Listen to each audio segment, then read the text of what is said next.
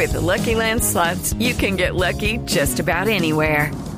This is your captain speaking. Uh, we've got clear runway and the weather's fine, but we're just going to circle up here a while and uh, get lucky. No, no, nothing like that. It's just these cash prizes add up quick. So I suggest you sit back, keep your tray table upright, and start getting lucky. Play for free at LuckyLandSlots.com. Are you feeling lucky? No purchase necessary. Void where prohibited by law. 18 plus terms and conditions apply. See website for details.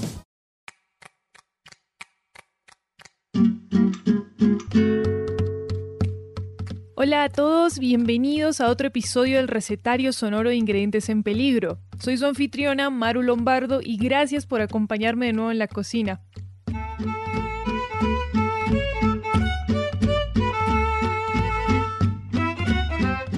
El plato que vamos a preparar hoy viene de una de las costas pacíficas de América del Sur, específicamente del Perú. Para algunos es una entrada costosa en restaurantes o que se encuentran los cócteles de eventos especiales. Digamos que para algunos se sirven momentos en los que la plata o más bien la causa pues lo vale. Eh, Sí, sí, sí, vamos a cocinar una buena causa limeña. Me refiero a un plato a bases de capas de puré de papa amarilla, ají y limón. Y en esta ocasión vamos a añadirle un relleno especial a este plato a base de atún enlatado, el comodín culinario de todos los solteros.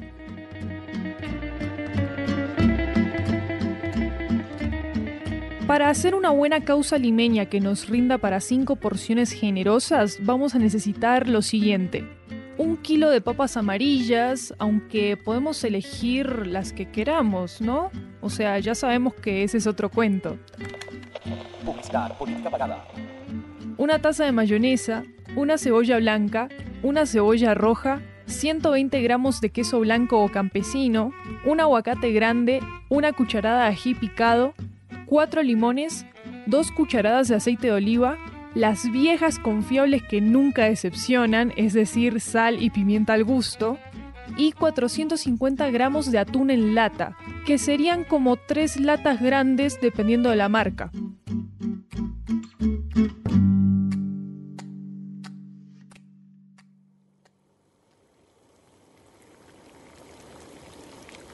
Primero tenemos que lavar las papas y ponerlas a hervir con agua en una olla.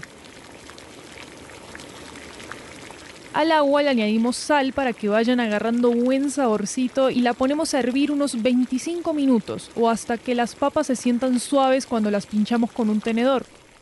Mientras esperamos a que hierva, exprimimos el jugo de los cuatro limones, cortamos la cebolla blanca en cuadritos, agarramos la cucharada de ají picado y ponemos todo eso en un bol para que se macere todo unos 5 minutos. Una vez estén suaves las papas, les filtramos el agua y las aplastamos bien en otro recipiente libre hasta que consigamos un puré homogéneo.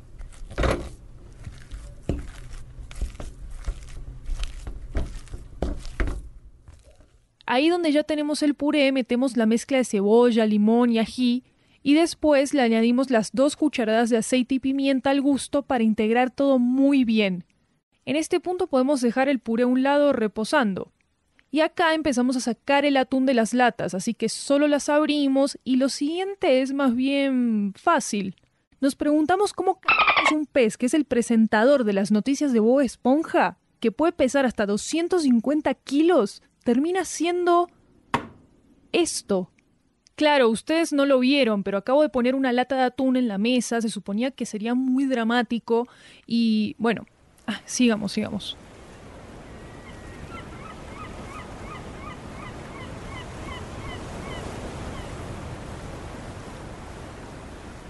algo que caracteriza al atún es la gran fuerza que tiene. En Colombia el atún es uno de los peces más consumidos junto al salmón, el bagre, el bocachico, la tilapia, la baza, y aún así es difícil visualizarlo. Para muchos es una pulpa en lata.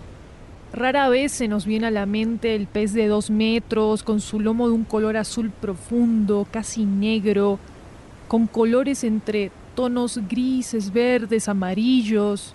Este pez en toda su gloria lo ven de cerca pescadores deportivos como Simón Posada, quien es periodista de profesión y pescador deportivo en sus ratos libres. Una vez, durante un viaje a Bahía Solano, en el Pacífico colombiano, atrapó un atún. Claro, después de pelearla mucho. ¡Pum! Suena el carrete, suena como... El carrete empieza a sonar, de inmediato se ve la caña doblada a punto de romperse y, pues el carrete llorando. Un atún se enredó con tres cañas que estaban troleando. Los tres empezamos a jalar las cañas pensando que cada uno tenía un atún, es decir, que eran tres atunes. Y no, era un atún que había enredado todo. Y entonces el señuelo mío fue el que él cogió en la boca, pero pues cuando lo logré sacar tenía los otros señuelos enredados en la cola. Es como una pesca de a lo bruto. Y por eso es que es fantástico pescarlo, porque es como queda uno totalmente destrozado y, y sin querer, o sea, son las de las peleas más, más increíbles que uno puede tener con un animal. Si lo que acabamos de escuchar suena muy macho, sí, lo es. El oficio de pescar atún y gran parte del campo laboral que lo rodea ha sido relegado a los hombres.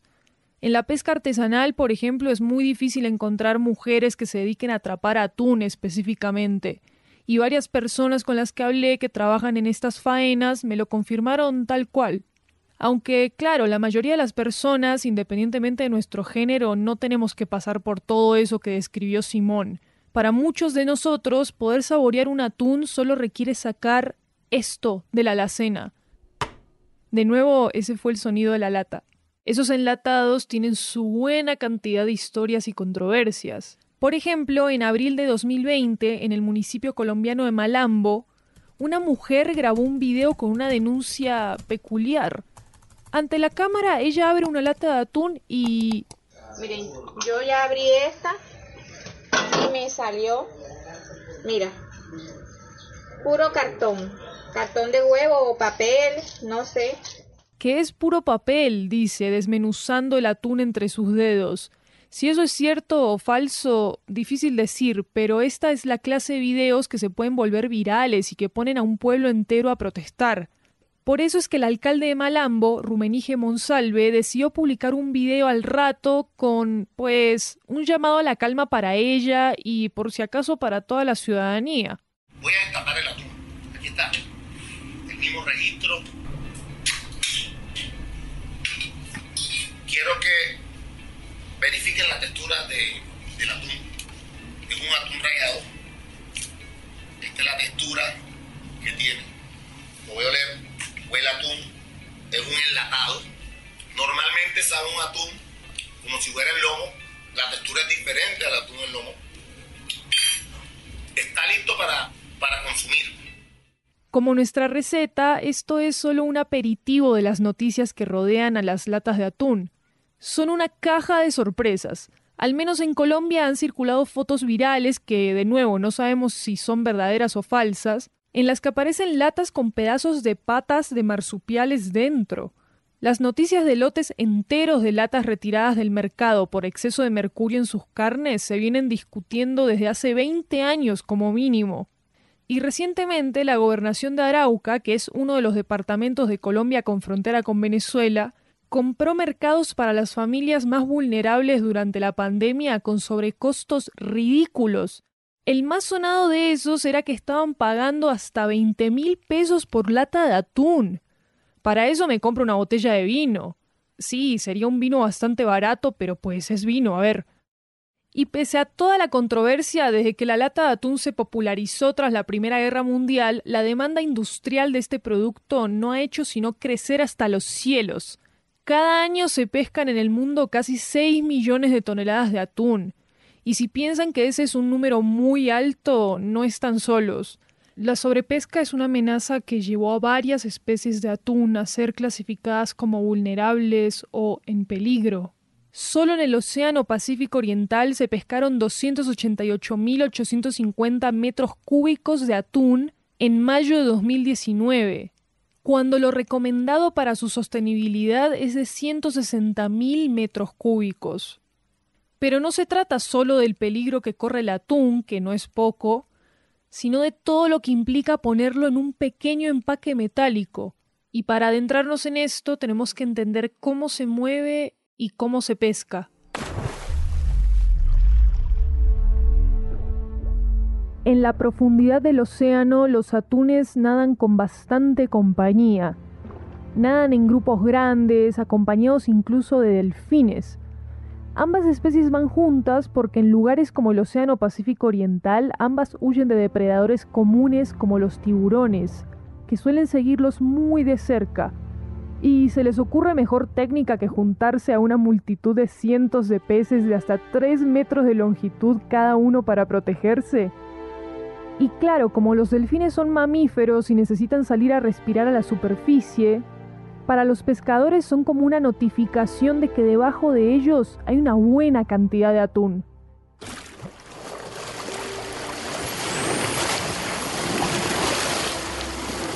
Eso significa que al atrapar atunes, sobre todo con redes, es demasiado común también atrapar a sus acompañantes.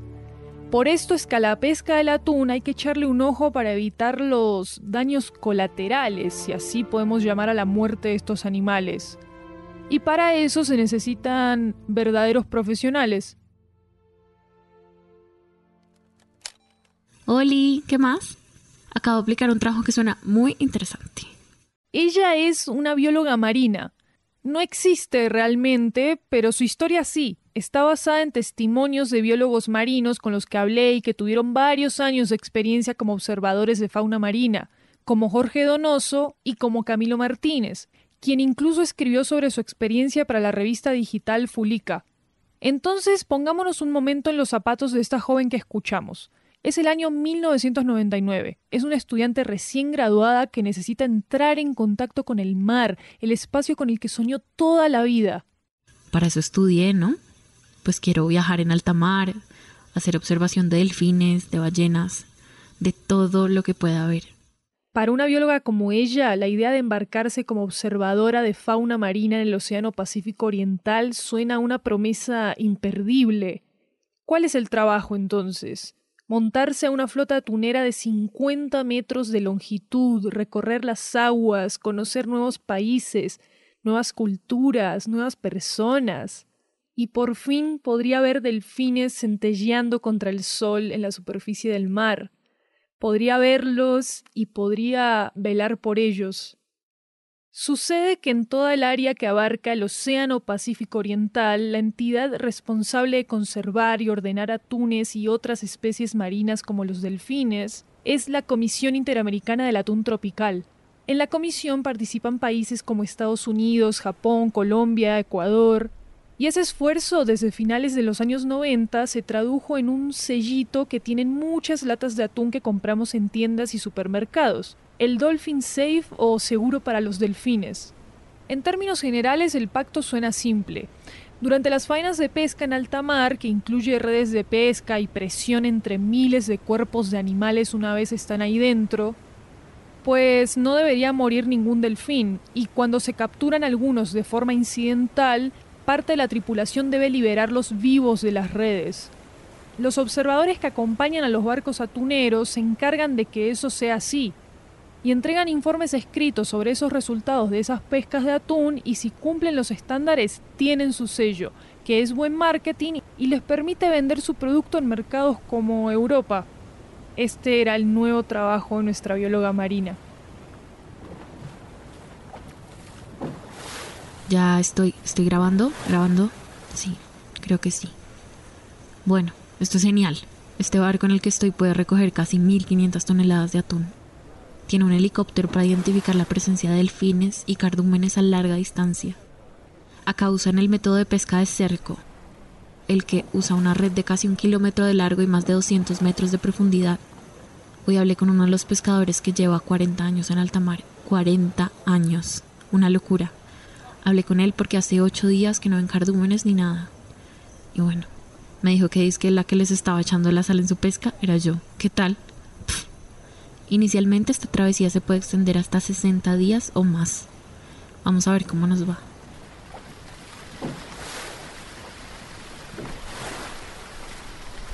Esta ya es mi sexta embarcación.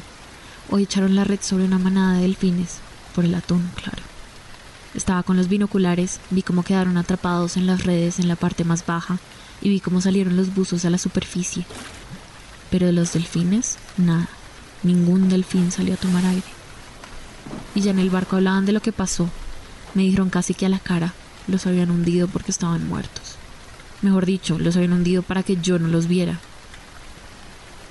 Sé que la tripulación hizo todo lo posible para liberarlos, pero esto es como, como un partido de fútbol. Las faltas ocurren, se entiende que ocurran y es parte del juego, que tu oponente no las note.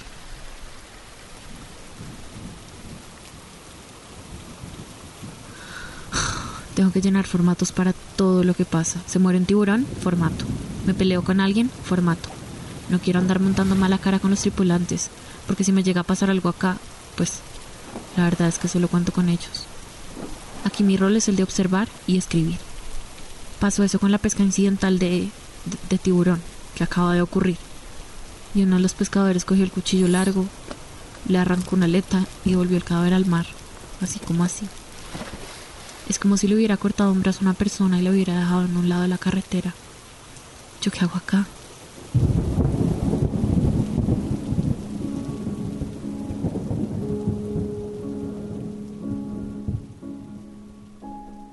Escuchamos esta amalgama de testimonios en una sola persona y nos surgen preguntas. Preguntas como, no sé, ¿qué tanto dice el sello Dolphin Safe sobre la protección de tiburones y otras especies marinas como las tortugas y los delfines durante las pescas de atún? Y la respuesta quizás es que en realidad no nos dice todo lo que quisiéramos escuchar. Consideremos además algunas de las discusiones que se dieron en Colombia en torno a la pesca, ilegal, irregular, incidental, de todo tipo. A principios del 2020, la Liga contra el Silencio reportó que en Colombia uno de los actores responsables más frecuentes de la pesca incidental de tiburón eran ta, las flotas atuneras, y pocos meses antes de eso, ya a finales del 2019, el Ministerio de Ambiente se enfrentó a críticas pesadísimas por tratar de establecer cuotas de pesca de tiburón y sus aletas sin la regulación adecuada. Eso hubiera sido un incentivo más bien fuerte para fomentar el mercado negro, que es donde más se mueve esta pesca. Claro, yo desde mi cocina no les puedo asegurar que haya flotas atuneras pescando tiburones y aleteándolos. Miren, en octubre de 2020, el medio digital Cuestión Pública publicó que tres embarcaciones atuneras de una multinacional específica habrían hecho cuatro esfuerzos de pesca en el distrito marítimo de Yurupari, que está en el Pacífico colombiano. Allí habitan varias especies de tiburones y además es un área reservada en el que la pesca está prohibida por ley. Y no sabemos si esas flotas iban con algún observador a bordo o no hay mucha información que está en un área muy oscura.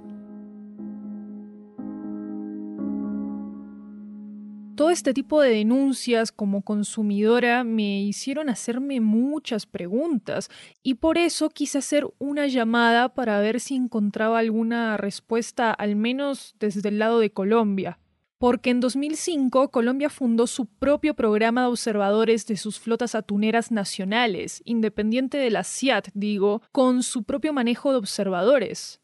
La fundación que los capacita se llama Pesca Limpia. Es difícil encontrar información sobre la fundación en Internet y menos llamando por teléfono, especialmente porque el número de contacto es Gracias por llamar a CITEC International. Si conocen compartido. por favor, márquelo. De lo contrario, esperen la línea y pronto una Los colombianos que me acompañan en la cocina seguro saben qué es Van Camps, la lata de atún que más se ve en los supermercados. CITEC International es la compañía que se encarga de capturar atunes para después venderlos con esa marca acá en Colombia. Cuando llamé al número que me dieron en CITEC, pensé que de pronto se referían a una oficina en Bogotá de la Fundación Pesca Limpia como tal. En teoría sí lo es, solo que... Gracias por llamar a CITEC International. Su llamada es muy importante para nosotros. Esperen la línea y pronto se... Esto me lo confirmó uno de los observadores retirados con los que hablé, Jorge Donoso, quien durante un tiempo hizo parte del grupo de asesores que llegó a Colombia a apoyar la creación de la fundación en el 2005. Ayúdenos, colabórenos a montar el programa de observadores. Eh, ahí es donde me di cuenta de lo que te acabo de escribir, que las vainas se no dejan comer. De hecho, yo ni siquiera acabé la asesoría porque le dije a Armando que no, que no me interesaba hacer bien el tema, que no me parecía ético lo que estaban haciendo. La Fundación Pesca Limpia, encargada de que compañías como Citec International acaten las medidas para la protección de delfines y demás vida marina, fue financiada desde el principio por Citec International. Y bueno, le pedí a Rodrigo, el otro cocinero del recetario, que llamara a la sede de Bogotá porque queríamos saber si seguían siendo dependientes de esta multinacional o si tienen prácticas para evitar este aparente conflicto de interés. La cosa es que Rodrigo llamó, llamó a la sede de Bogotá varias veces. Le dijeron que la persona encargada de la fundación no estaba disponible, entonces él dejó sus datos para que lo volvieran a contactar y bueno, Insistió varias veces más, hasta que en una de esas llamadas pareció como si hubiéramos entrado a la dimensión desconocida, no sé. Buenas, ¿cómo está?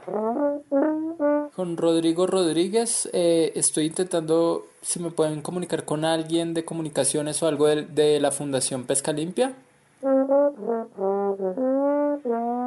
Equivocado, pero eh, ayer llamé y me dijeron que pues ahí trabajaba y tomaron mis datos y demás. Ok, eh, vale, eh, ¿puedes comunicarme con alguien de comunicación? después de días de tomar sus datos y decirle que en efecto ahí estaban los representantes de la Fundación Pesca Limpia, simplemente dijeron número equivocado. Y es que pareciera que Citec International es experta en hacerse la loca. ¿Recuerdan esos barcos que se registraron en Yurupari? Imaginen a qué empresa pertenecían.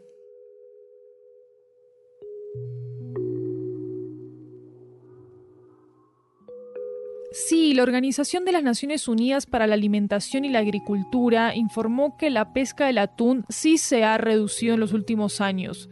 Esto estabiliza las poblaciones de estas especies y las hace más sostenibles por el bien de su vida y la viabilidad de nuestras cocinas. Eso es una buena noticia, pero que sea un pez abundante que damos por sentado no significa que no haya peligros rodeándolo, no significa que no deberíamos echarle un ojo a las prácticas que rodean su pesca y que no deberíamos ser críticos sobre su consumo. En el libro Comer animales de Jonathan Safran Foer, el periodista habla sobre el atún y particularmente da una lista de todos los animales que mueren por su pesca. A ver. mantarraya, tiburón hocico grande, tiburón de los gualus, aguijón verde, el bacalao, el pez espada, el marlín blanco, el delfín erizo, peces voladores, la tortuga verde, tortuga boba. Al final, el autor nos pide que imaginemos que nos sirven un plato de sushi, pero este plato también contiene todos los animales que murieron para conseguir el atún que le da su sabor. El plato tendría que ser de metro y medio de largo, dice Safran. Así que comer esto no solo se trata de ser consciente sobre el atún, es casi un acto que involucra al océano entero.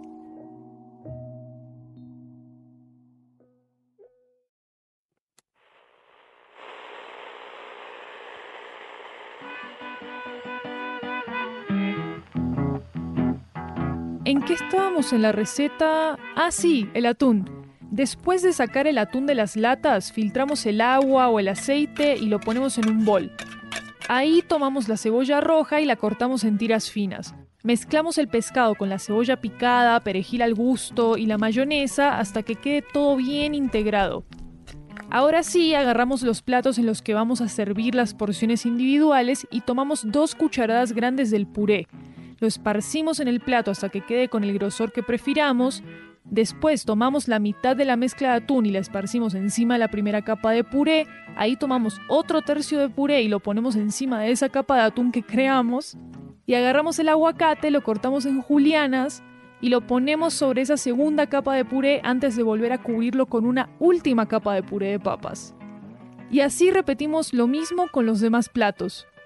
Podemos acompañar la causa limeña con huevos duros, aceitunas negras, queso blanco o campesino, y tomamos estas torres deliciosas que acabamos de montar y las dejamos reposar en la nevera durante una hora antes de servirlas.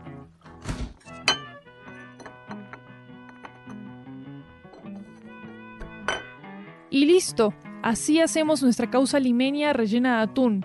Se puede hacer con otros rellenos, claro, por si creen que usar este pez simplemente no vale la pena.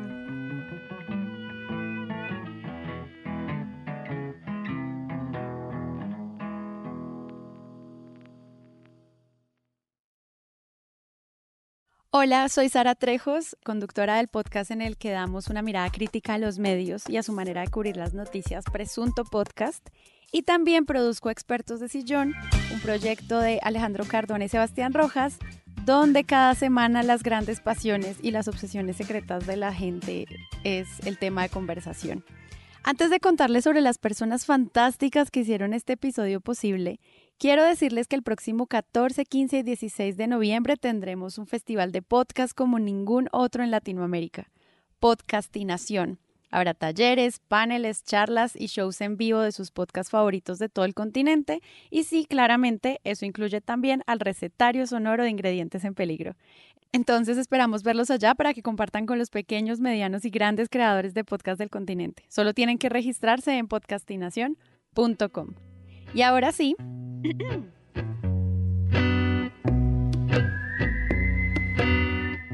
recetario sonoro de ingredientes en peligro es una colaboración entre el Loro Podcast, una iniciativa de producción de podcast de Maru Lombardo y Rodrigo Rodríguez, y la HJCK Radio. Gracias a Jorge Donoso y a Camilo Martínez por habernos compartido sus experiencias como observadores de fauna marina. En sus testimonios estuvo basada la recreación que hicimos en este episodio y que fue interpretada por Alejandra Algorta. Puedes leer la experiencia de Camilo Martínez como observador en su artículo Detrás de una lata de atún, publicado en la revista digital Fulica. Si quieres saber más sobre las dudas que salpican la transparencia de compañías atuneras como SeaTech International y la industria atunera, te recomendamos los reportajes Los dueños del mar, un negocio con dientes, publicado en la Liga contra el Silencio, y Colombia, refugio de tiburones, Yurupari Malpelo en peligro por pesca ilegal, publicado por Cuestión Pública y Monga Bailatam. Si te animas a preparar esta causa o cualquiera de los otros platos del recetario, cuéntanos en una nota de voz cómo te fue. Puedes enviarla al orófono cuyo número de WhatsApp es más 57 320 326 3652. Envíanos tus comentarios sobre esta serie, tus sugerencias, tus anécdotas. También puedes escribirnos a las redes de la HJCK Radio y al Oro Podcast. El tema original del recetario sonoro El Distinguidodo fue compuesto por Alejandro Jaramillo. Las otras canciones que usamos fueron Ruben Strain de Nat Kiffy with the Bow Breathing Planet de Doug Maxwell, Failing Rain de Mayu, It Doesn't Need to Be More Than That de Patches y Black Terrier Blues de The Mini Vandals. Todas son usadas bajo licencia de Creative Commons. Los efectos de sonido, por su parte, vienen de nuestras propias grabadoras y también de la plataforma Free Sound. Este episodio fue escrito y reporteado por Maru Lombardo. La voz de la cocinera es de Maru también. El recetario sonoro se graba en el estudio podcastero en Bogotá con la ayuda mía, de hecho. El montaje de este episodio fue hecho por Alejandro Rodríguez, productor de la HJCK Radio, y por Rodrigo Rodríguez. Todas las ilustraciones de nuestros episodios son de Sebastián Márquez. Si te gustó este episodio, compártelo con tus amigos y déjanos una reseña en Apple Podcast. Así podemos llegar a más personas. Y de nuevo, yo soy Sara Trejos y muchas gracias por escuchar.